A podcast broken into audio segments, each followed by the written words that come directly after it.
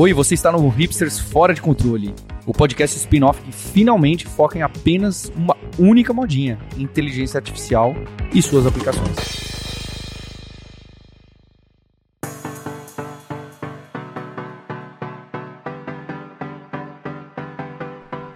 Olá, ouvinte, estamos aqui em mais um Hipsters Fora de Controle, onde a gente conversa de inteligência artificial aplicada. E esse podcast extra hoje começa com uma grande novidade porque dos dias 19 a 23 de junho, a Alura vai realizar a imersão em inteligência artificial. É isso mesmo, lá em alura.com.br barra imersão-IA. Sentiu, né? Imersal-IA. Você se inscreve gratuitamente para cinco aulas, onde eu, o Sérgio Lopes, CTO da Lura, e o Guilherme Silveira, CIO da Lura, que estão frequentemente aqui no podcast, a gente vai mostrar para você como usar a inteligência artificial generativa aplicar no seu trabalho, para quem não é dev, inclusive. Então, se você é dev, se você não é dev, você vai aprender a utilizar, tirar proveito dessas ferramentas para automatizar o trabalho que você faz hoje. Seja em venda, seja em marketing, seja em ilustração, seja em mídias sociais, nos mais variados trabalhos. A gente vai mostrar é, engenharia de prompt de maneira científica, a gente vai mostrar integração, a gente vai mostrar um pouco de Zapier. Então, uma forma mais profissional de usar essas ferramentas que você ouve tanto aqui nesse podcast. Então fica aí a dica para você se inscrever hoje. E eu já aproveito para falar que hoje eu estou aqui com a Maísa Duarte, que é head de pesquisa e desenvolvimento em tecnologias emergentes e inteligência artificial no InovaBra do Bradesco. Além disso, eu estou com o Denis Balaguer, que é líder de inovação na Ernst Young Brasil já esteve no Hipsters, um cara muito bacana com quem eu troco ideias. Uma dessas pessoas que acaba me mentorando em diversos assuntos. E além disso, estou com Sérgio Lopes, CTO da Lura, e Guilherme Silveira, CIO da Lura. Então eu queria, nessa primeira parte, saber o que, que vocês estão é, usando de ferramenta, ou viram alguma coisa, algum truque, alguma coisa muito bacana que já dá para usar hoje, no dia a dia do seu, do seu trabalho. É, Denis, Maísa, se vocês tiverem algo que está muito na cabeça, ótimo momento para começar.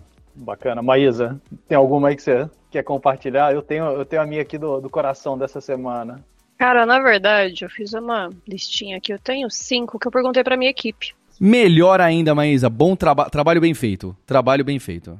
Então, aqui, mérito deles, viu? Uh, então, assim, né, o que eu citaria aqui, o primeiro que me chamou mais a atenção foi do Adobe Firefly, que gera, edita imagens com naturalidade, né? Então a gente viu ali alguns testes, né? Que ele, você consegue tanto adicionar, remover imagens. Se você arrasta, ele vai e completa aquela imagem, como se você só tivesse reduzido e aquela imagem sempre tivesse ali já.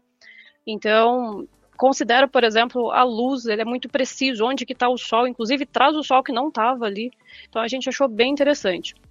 Um outro que, que a gente leu sobre, esse a gente não testou, mas a gente achou bem interessante, que saiu recentemente, do tradutor Speech Speech Real Time, uh, que é da, da Meta, né?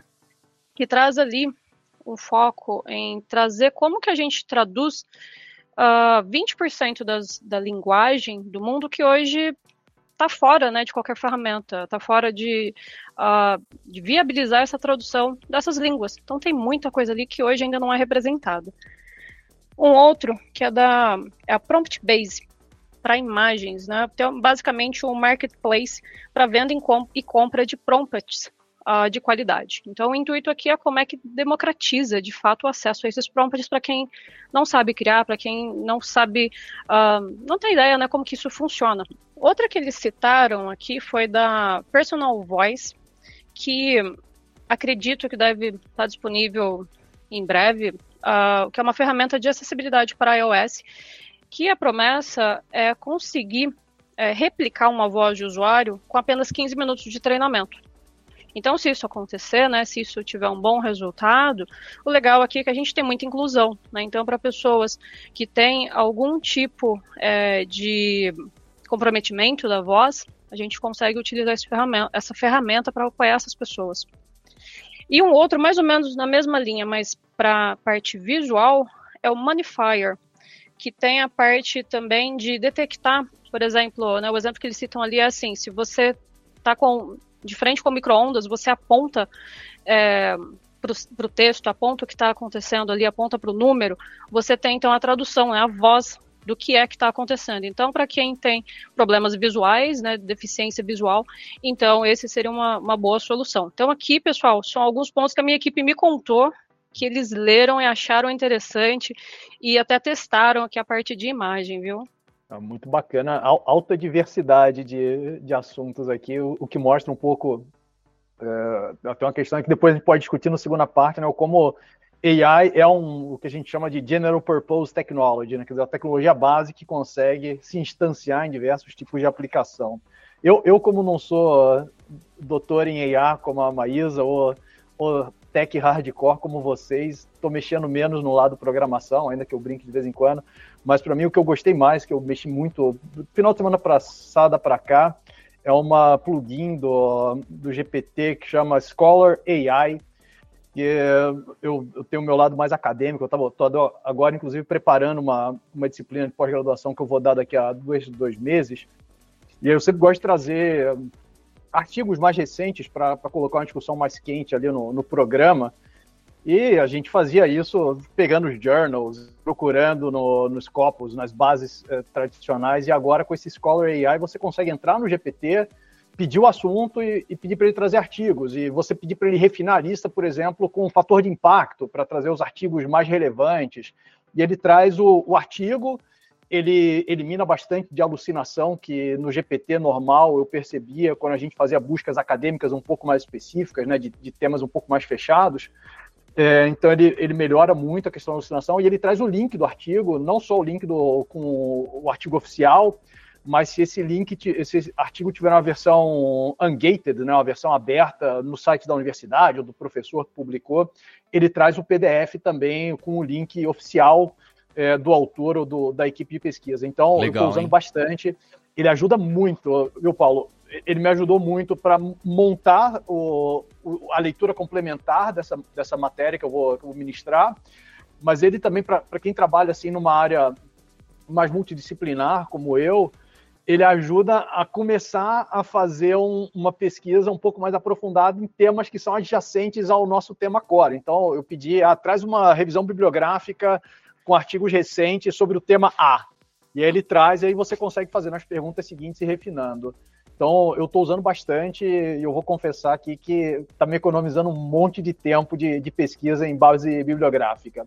E é interessante, não é, Gui? Porque muitas vezes quando você pede, ah, me cite algumas referências direto no ChatGPT, ele cita algumas, né, que existem e outras que nunca foram criadas na vida. E às vezes o nome do autor do paper é o nome de um e o sobrenome de outro, é? É uma fantasia, assim, nível hard.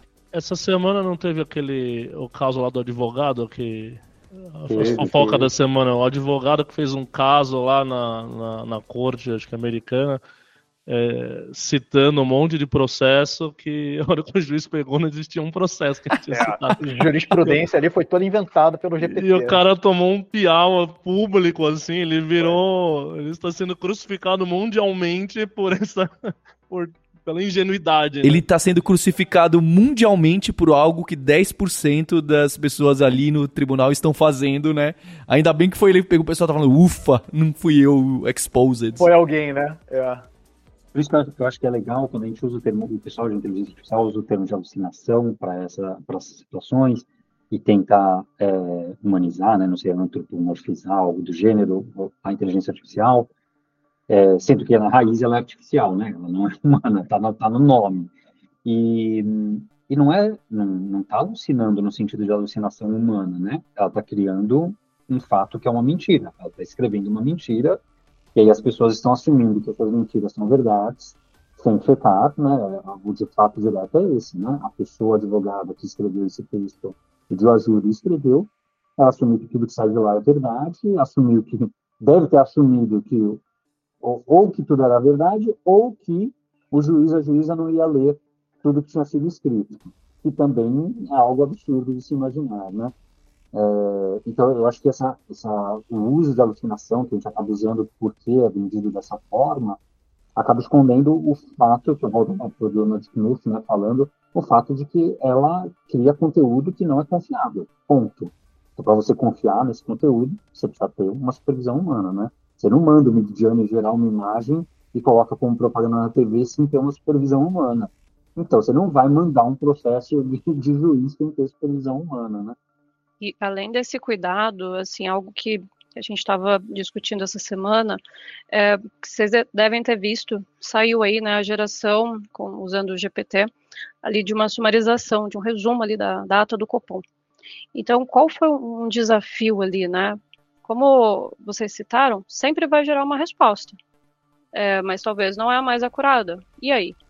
o, o, que a gente viu é que a gente tem que tratar com muito cuidado o prompt, em que não adianta uh, só o especialista de ciência da computação ir lá fazer o resumo da ata e pronto. Não, eu preciso pegar o especialista lá de, de economia, o especialista que já faz esse trabalho para me contar quais são os termos que ele usa no dia a dia, como é que ele faria aquela pergunta, enfim. Então, assim, uh, eu não sei aqui o que, que foi o erro do advogado né, na hora que ele fez essa, essa tratativa, mas um dos pontos importantes é a gente precisa falar, ou, na verdade, ensinar a língua para a inteligência artificial. Ela é genérica.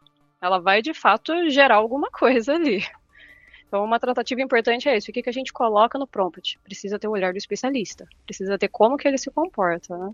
É, o que reforça também o, o caráter que a, a usabilidade do, do, GPT, por exemplo, ajuda muito, que é o iterativo, né? Você vai colocar um prompt, ele vai responder alguma coisa, você vai, hum, acho que ele entendeu isso aqui, preciso mudar o jeito que eu perguntei dessa forma.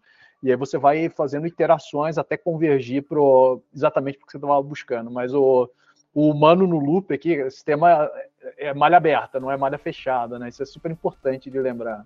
E por isso que o DNS é muito importante, até abriu dizendo, né, que como você usa lá na, o GPT na unha menos programando, você tem esse momento de interação humana, porque o GPT é a interação humana e é uma conversa, inteligência humana com inteligência artificial, que a gente guia, né? Assim como a gente está conversando aqui, provavelmente eu falei uma coisa que não era bem o que eu queria dizer, vocês me questionam, falam, putz, você estava errado, não era isso, e a gente vai se direcionando. O problema é quando a gente coloca isso na ferramenta, né? Então é quando um, um, um advogado, uma advogada utilizar o ChatGPT para buscar referências, Pode ser, ela vai fazer a pesquisa, vai, volta, etc. No momento que alguém criar a ferramenta, gerador de referências para advogados e advogadas, não sei o que, não sei o que, que sai gerando automaticamente, você não tem mais, se tira o ser humano do loop em grande parte, aí, aí mora um grande risco, né? O, o risco desse primeiro advogado advogada foi cretino, né? Foi muito, muito bobo, né? Muito básico. Mas nas ferramentas que vão esconder a, a interação humana, isso vai ser um, um perigo maior. É, acredito que uh, a interação humana, ela nunca vai poder ser descartada. O ser humano é o melhor professor, é o melhor, melhor direcionador. E a inteligência artificial reflete a sociedade. Então a gente tem muito ainda para evoluir, né? Então, assim, uh, quando a gente olha para soluções como o GPT, é, a gente entra numa discussão do que é criatividade. Eu consigo replicar um processo, então eu consigo fazer isso com inteligência artificial. Mas aquilo que depende, né, e aqui acho que a gente pode até discutir qual é o conceito exatamente de criatividade, mas aquilo que não é replicável, eu dependo do ser humano. Né? Então, como é que eu vou guiar a inteligência artificial até ela se aproximar disso? Acho que é um ponto assim bem interessante. Eu vejo que é, a gente consegue trabalhar com a redundância estatística muito bem, quando a gente tem uma alta redundância. Mas, naquilo que ainda a gente não tem essa redundância, a gente vai precisar ainda muito do ser humano, inclusive para aquilo que é repetitivo.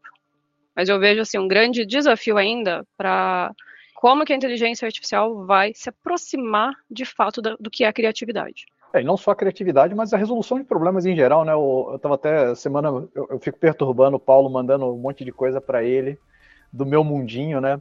e eu ouvi um podcast, um, uma entrevista com um economista que eu gosto bastante, que é o Tyler Cohen, da Universidade George Mason, e eles estão discutindo uh, os aspectos éticos e econômicos da, da inteligência artificial generativa, e, e aí uma das coisas que eles, na hora que eles estão discutindo todo aquele tema da, da convergência de valores, né, e ele lembra que em economia a gente usa muito a máxima de não existe solução, existem trade-offs.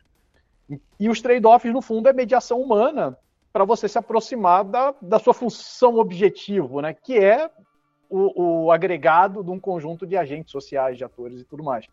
Então, a, a mediação humana, ela é super importante, é, não só no, no, micro, aqui, como a gente está falando, no pegar o resultado antes de publicar, mas também quando a gente pensa na, nas implicações é, econômicas, sociais é, do, da utilização da inteligência artificial, assim como foram em, em revoluções tecnológicas anteriores, né?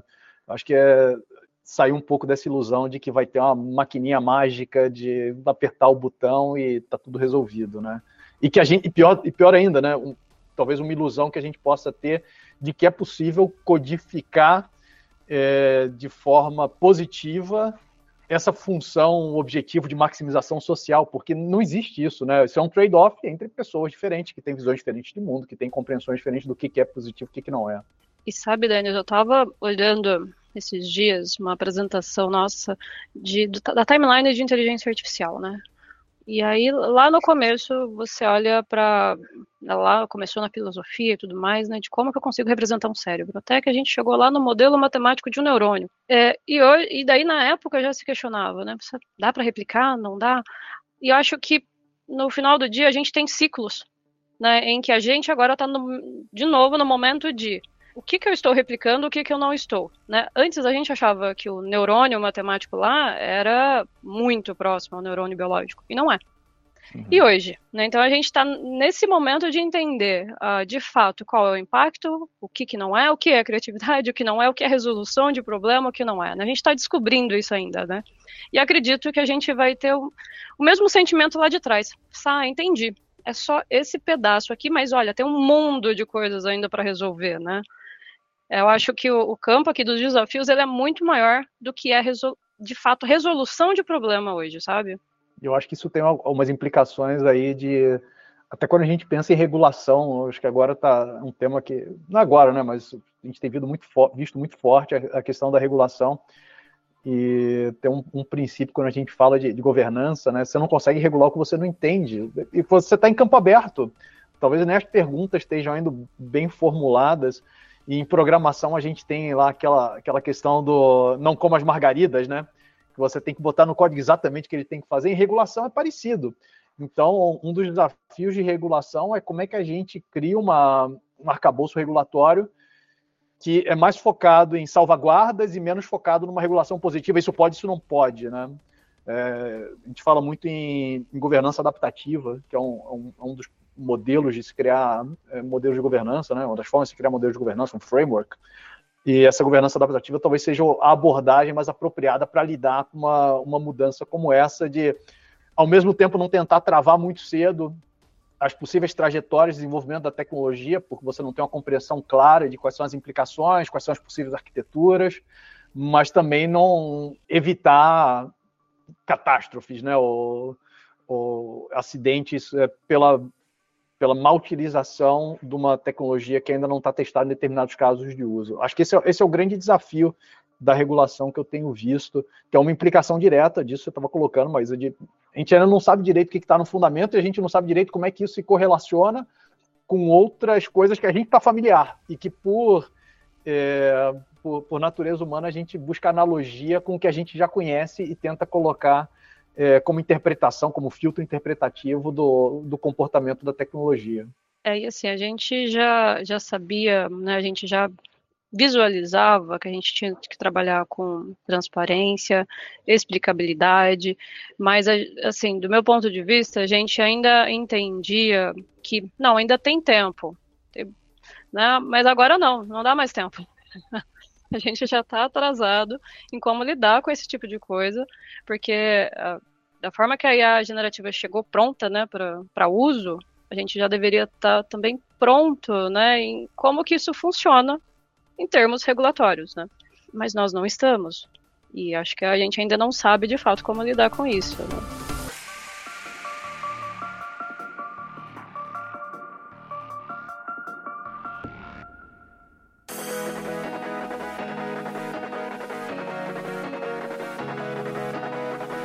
Vamos então para a segunda parte do podcast que eu queria saber o que, que tem aí, o que, que vocês estão pensando em relação a, a ao futuro do trabalho de vocês ou de outras pessoas com a inteligência artificial, com esses mecanismos generativos.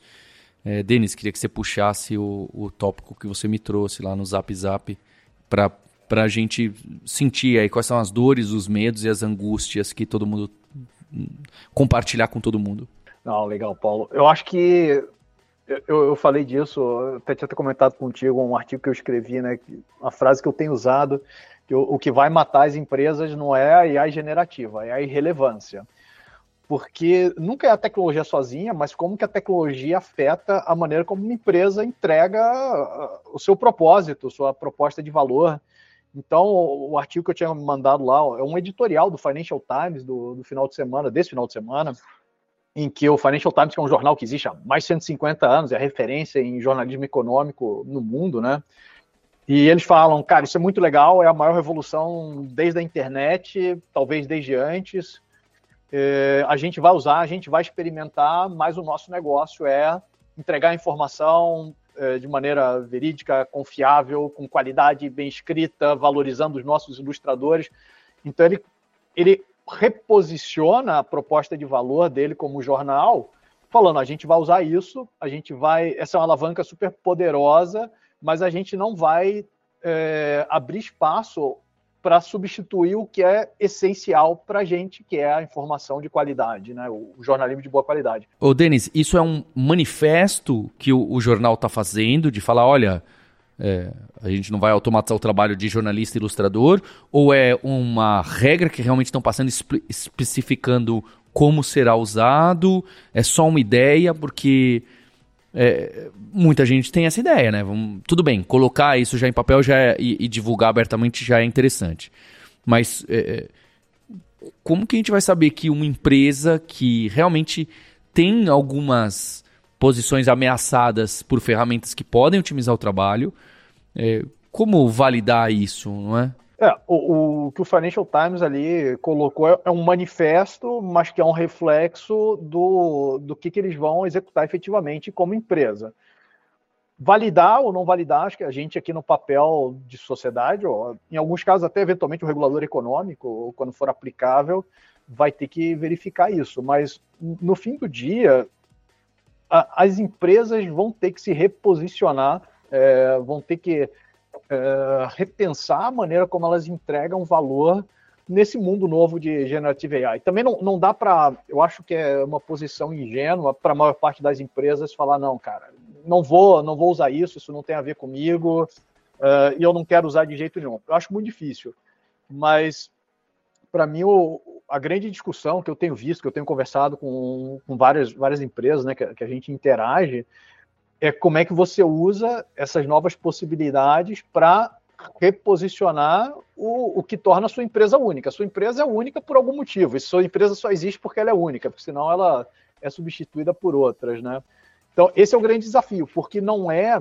Em alguns casos, vai ser uma, uma, uma mudança incremental. Ah, vou, vou, automatizar uma tarefa, vou diminuir o custo de alguma coisa, mas é, é provavelmente é muito mais do que isso, né? Eu, eu, sempre faço a analogia da, da substituição quando a gente compara, por exemplo, um caso lá, Blockbuster contra Netflix. A Blockbuster podia ter melhorado o negócio de aluguel de DVD 10% ao ano, todo ano, e ela não ia virar uma Netflix. São mercados diferentes, são modelos de negócio diferentes, são propostas de valor diferentes.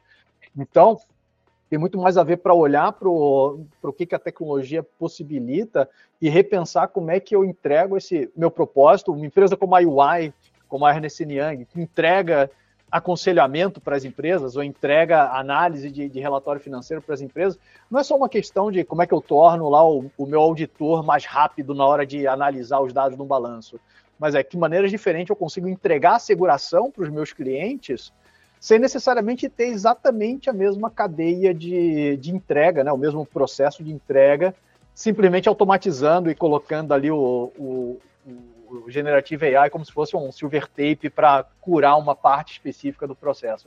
Então esse é o desafio do, das organizações agora. Como é que elas, por um lado, abraçam uma mudança em economia, a gente usa muito o conceito né, de, de paradigma técnico-econômico, né, um paradigma técnico-econômico novo, uma mudança de regime tecnológica, mas sem abandonar o que, que é a sua essência, o que, que te torna o que você é como empresa, o problema que você resolve. Eu acho que o Financial Times, no, naquele editorial, ele tentou colocar essa visão. A gente continua sendo Financial Times, a gente continua entregando jornalismo de boa qualidade, mas a gente vai experimentar maneiras diferentes de entregar essa, esse valor, que no fundo é um benefício para os clientes, né?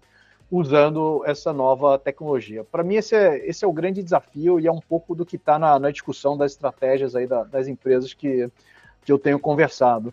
E, e, o ponto que a gente mencionava antes, de não tirar o humano do loop, me parece que é um, um dos, uma das maneiras para a maioria das empresas salvaguardar essa, esse, essa maneira, essa manutenção do propósito da proposta de valor. É, da ontem eu estava com um, alguns colegas discutindo aplicação de AI generativa em atendimento. E eu tenho certeza que tem um monte de gente que já vai partir para substituir o atendimento é, por um, um chatbot.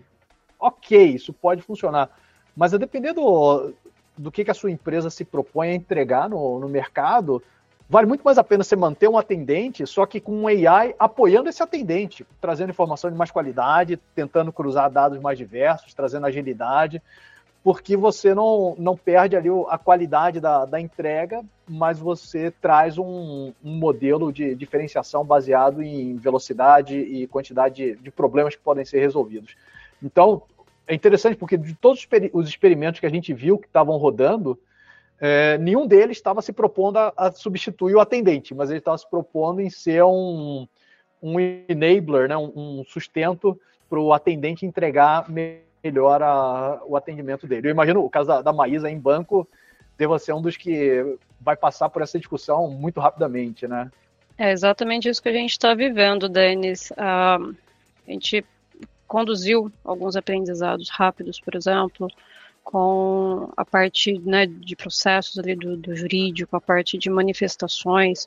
E o que a gente entendeu é que, assim, usando esse tipo de tecnologia, a gente consegue, né, pegando, por exemplo, ali de manifestações, o atendente vai conseguir entender muito mais rápido qual é o problema que o cliente está passando.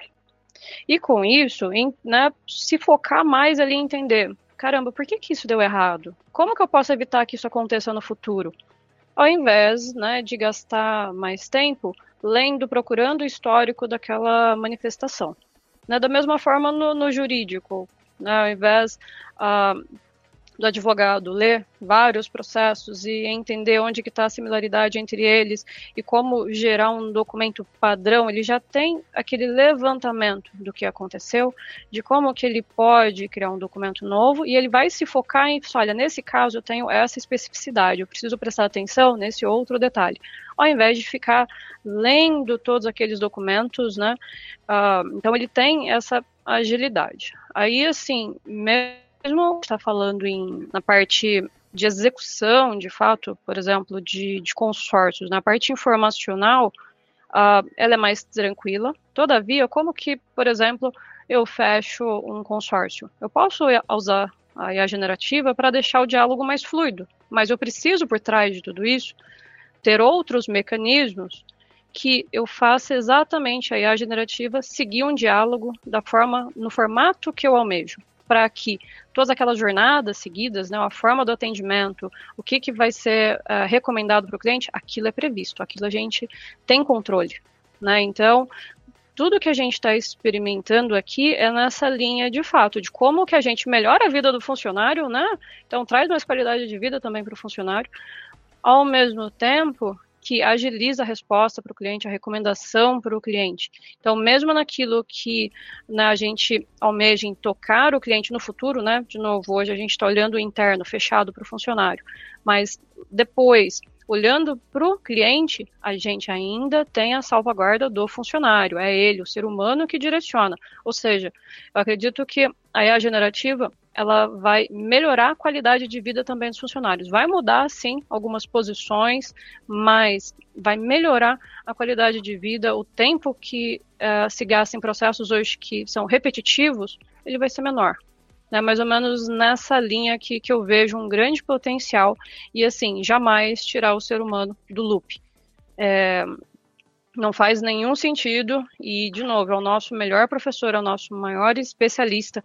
A IA hoje está distante do que é, de fato, na inteligência humana. Gente, mas a gente não está pensando demais na empresa aqui, porque acho que vocês colocaram ah, empresas boas que têm uma boa missão, etc., vão continuar. Beleza, mas, cara, a Blockbuster tinha 90 mil funcionários. A Netflix tem 10 mil, entende?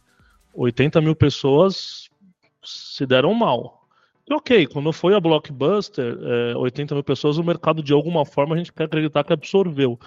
Agora, nessa velocidade, se a gente tiver 100 movimentos Blockbuster para Netflix nos próximos dois anos, ah, são milhões de pessoas que a gente está falando que. Porque eu, eu, eu, entendo, por exemplo, a Maísa coloca: é, a gente vai deixar o funcionário melhorar a qualidade de vida. É, sim, aqueles que você não mandou embora. E os que você mandou embora porque você automatizou. Os que ficaram, beleza. Mas é, é o caso da Blockbuster. Os 11 mil da Netflix estão super felizes. Os 90 mil da Blockbuster, não. Então, assim, quando a gente fala que as empresas que têm um, um motivo para ser, uma boa, uma vantagem competitiva, uma boa razão, Financial Times, etc. Eu concordo, mas a gente não está correndo o risco de ter um futuro cheio de empresas muito bacanas super enxutas e só quem realmente está lá dentro que está bem e o resto do mundo inteiro, sei lá, entende? É, né? hum. Ah, o cara está na blockbuster, paciência, entende? É, como é que vocês veem isso? Até como um negócio mais macro, entende? Não só é, nesse sentido de olhar para para a empresa que encontrou o seu propósito está aplicando da maneira correta e que realmente o humano está no loop. O humano está no loop, mas é bem menos humano do que antes, entende? É... Essa, essa é uma pergunta muito boa, Sérgio. E essa é uma discussão que acontece muito em economia da inovação. Eu não, eu não vou descartar de antemão, porque ninguém sabe o futuro, né? Aliás, eu odeio o termo futurista porque ele parte do princípio que é possível prever o futuro. É impossível prever o futuro, tá? Mas se a gente for olhar o, o passado como é, analogia ou como referência, a gente viveu momentos como esse. Você tem crises de ajuste que sim são, é, são críticas, são agudas, é, demandam algum nível de coordenação social e econômica, mas você nunca teve uma destruição estrutural de capacidade produtiva. Muito pelo contrário. Quando você olha da primeira revolução industrial lá no, em meados do século XVIII, quando você tem a substituição da mão de obra que estava essencialmente agrícola, 80, 80 e poucos por cento da população trabalhava em agricultura, hoje é menos de 10, 5%, essas pessoas não deixaram de trabalhar. Se você foi tendo um ajuste estrutural na economia, essas posições foram colocadas em outros lugares. O caso de banco, para pegar um caso mais recente, né, mas a gente passou por isso, primeira revolução, segunda revolução aí no, em meados do século XIX, com a eletrificação, mas se você pegar o caso do, de banco, que eu acho que é um caso super interessante, tem um, tem um paper que explora isso, quando surgiram os primeiros é, caixas eletrônicos, né? É, o grande, a grande discussão era a quantidade de desemprego que você provocar nas posições de atendimento de banco. Isso não aconteceu. O emprego agregado em banco aumentou apesar da proliferação dos caixas eletrônicos. O, o fato é que a, a, economia, isso aqui talvez puxando muito para o meu viés particular, tá? Eu, eu, eu, sou da área de economia da inovação.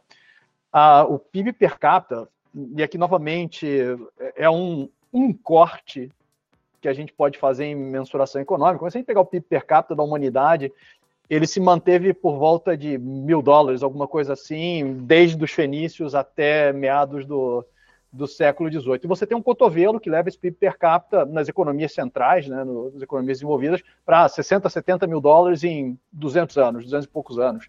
Salva a humanidade lá do que era conhecido como a, a ratoeira malthusiana, em que você tinha o, o crescimento populacional contraposto ao crescimento econômico.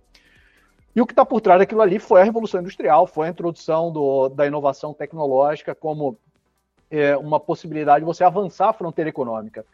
Então, quando você tem essa mudança estrutural na economia, na maneira como as empresas funcionam, baseado numa tecnologia nova, sim, você tem, novamente, uma crise de ajuste uh, em que vai ser necessário um nível de coordenação, mas você amplia a fronteira econômica, você amplia a capacidade de criação de riqueza, e aqui novamente, riqueza medida como riqueza material, tá? Tem, tem outras coisas que a gente pode colocar na discussão, vou colocar aqui só do, do que eu conheço um pouco mais. Então, eu posso estar sendo otimista, é, mas eu tendo a ver como um, uma transição que gera um, um, benefício de médio ou longo prazo do ponto de vista de, de, crescimento econômico e distribuição. A gente, essa é a história dos últimos 250 anos. Não significa que vai se repetir daqui para frente, tá? Mas eu acho que a gente tem todos os motivos para sim ter cautela, mas com certeza ficar otimista quanto ao que vem por aí.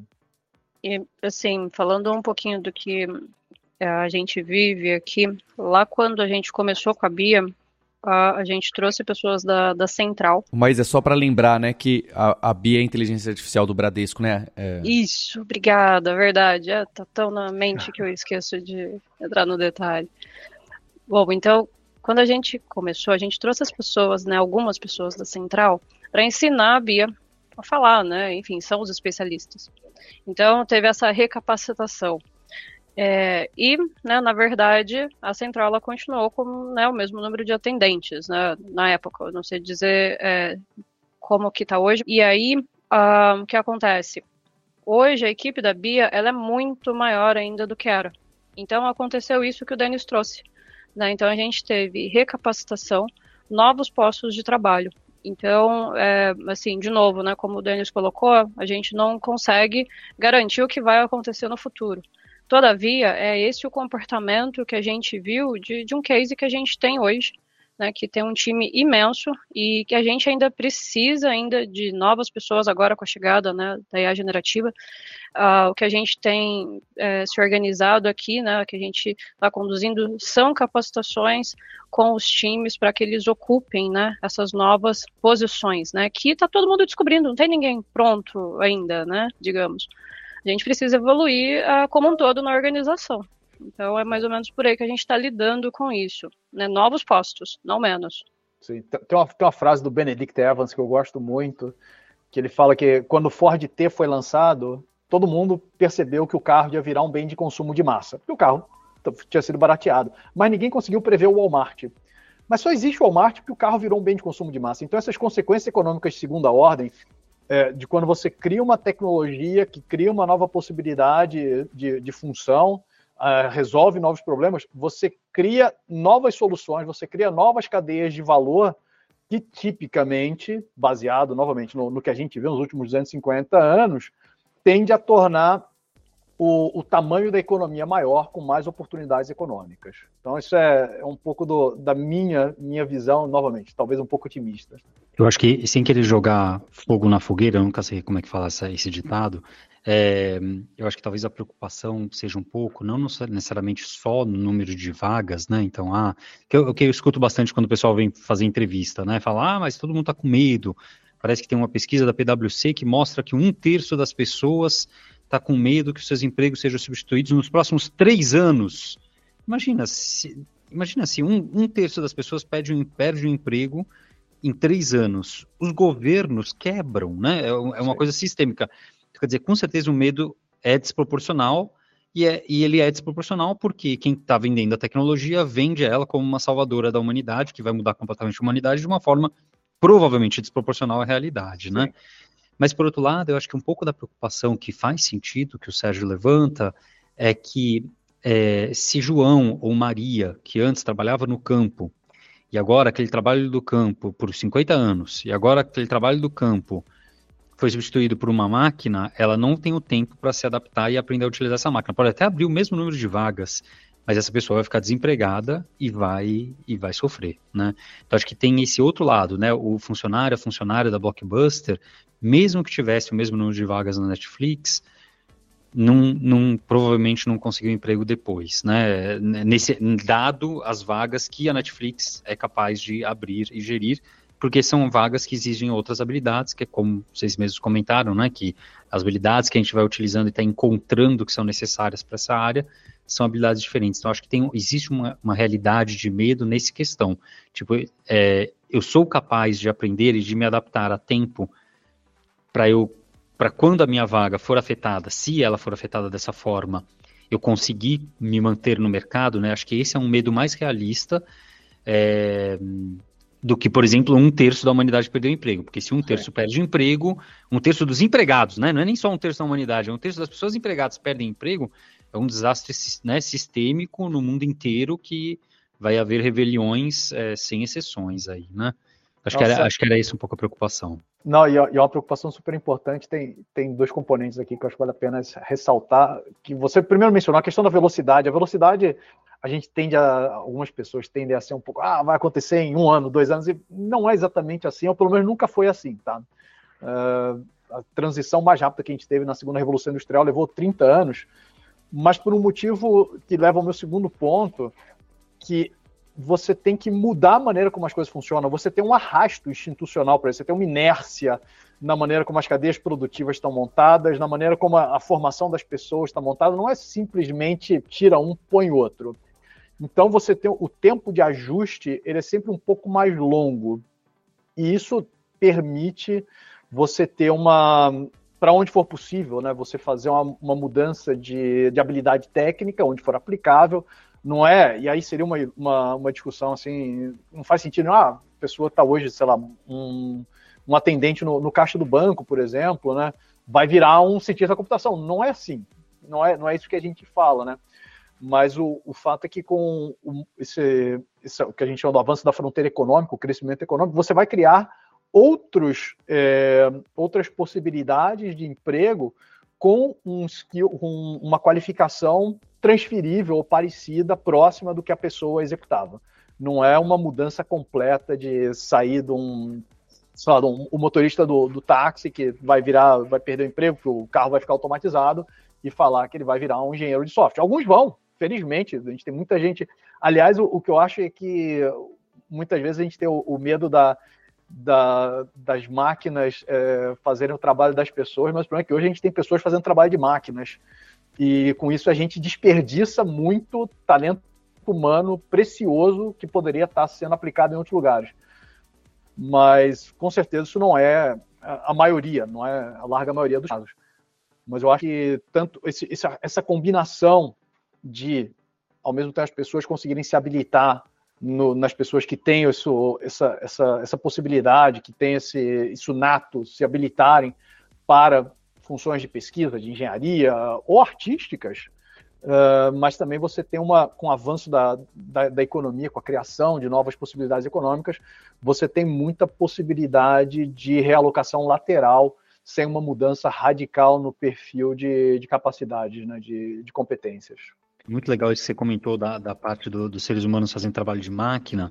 Tem duas coisas que eu escuto, às vezes, o, o Sam Altman citando, e às vezes explícito, às vezes um pouco implícito, né? Primeiro que ele, eu tenho a, a, compreensão de que o que ele está fazendo, é, ele cita, né, de alguma forma, é produtivizar a inteligência, né? Então isso está ligado com aquela questão que vocês falam de que, olha, é, a gente comentou todos aqui, na verdade, de que a, essa inteligência artificial ela serve como assistente, como suporte à inteligência humana, né? Então ela é, a gente está transformando a inteligência em produto, seria isso, né?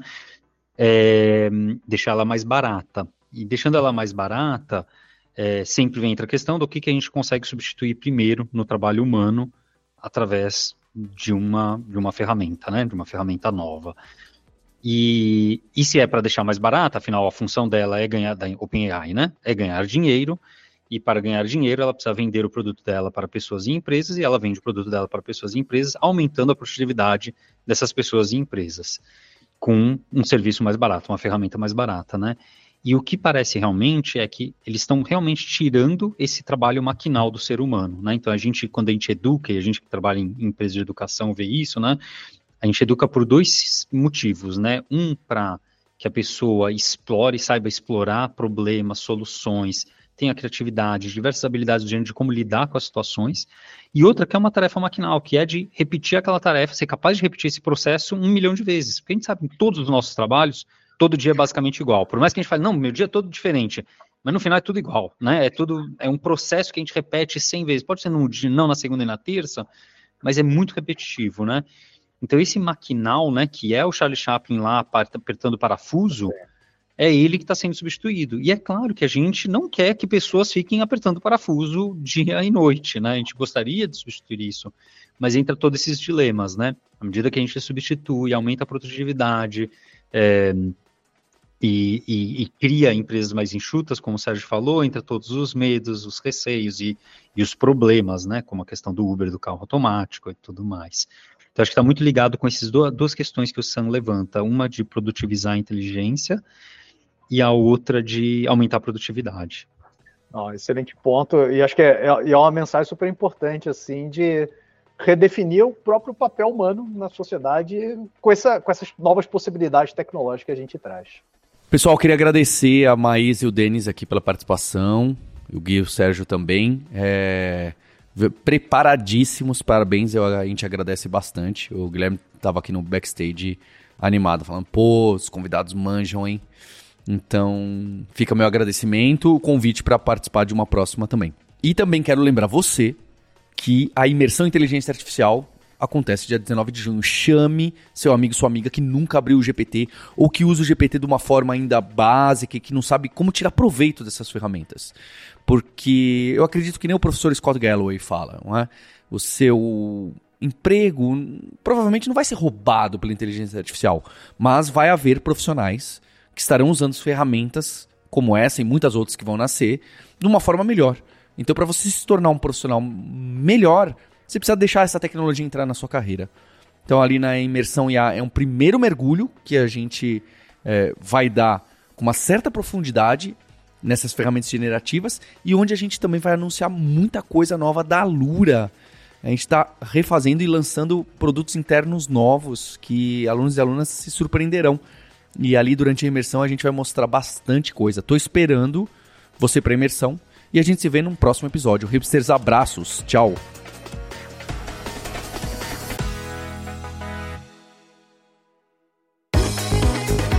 Este podcast foi produzido pela Alura, Mergulhe em Tecnologia, e Faculdade FIAP. Let's Rock the Future. Edição Rede Gigahertz de Podcasts.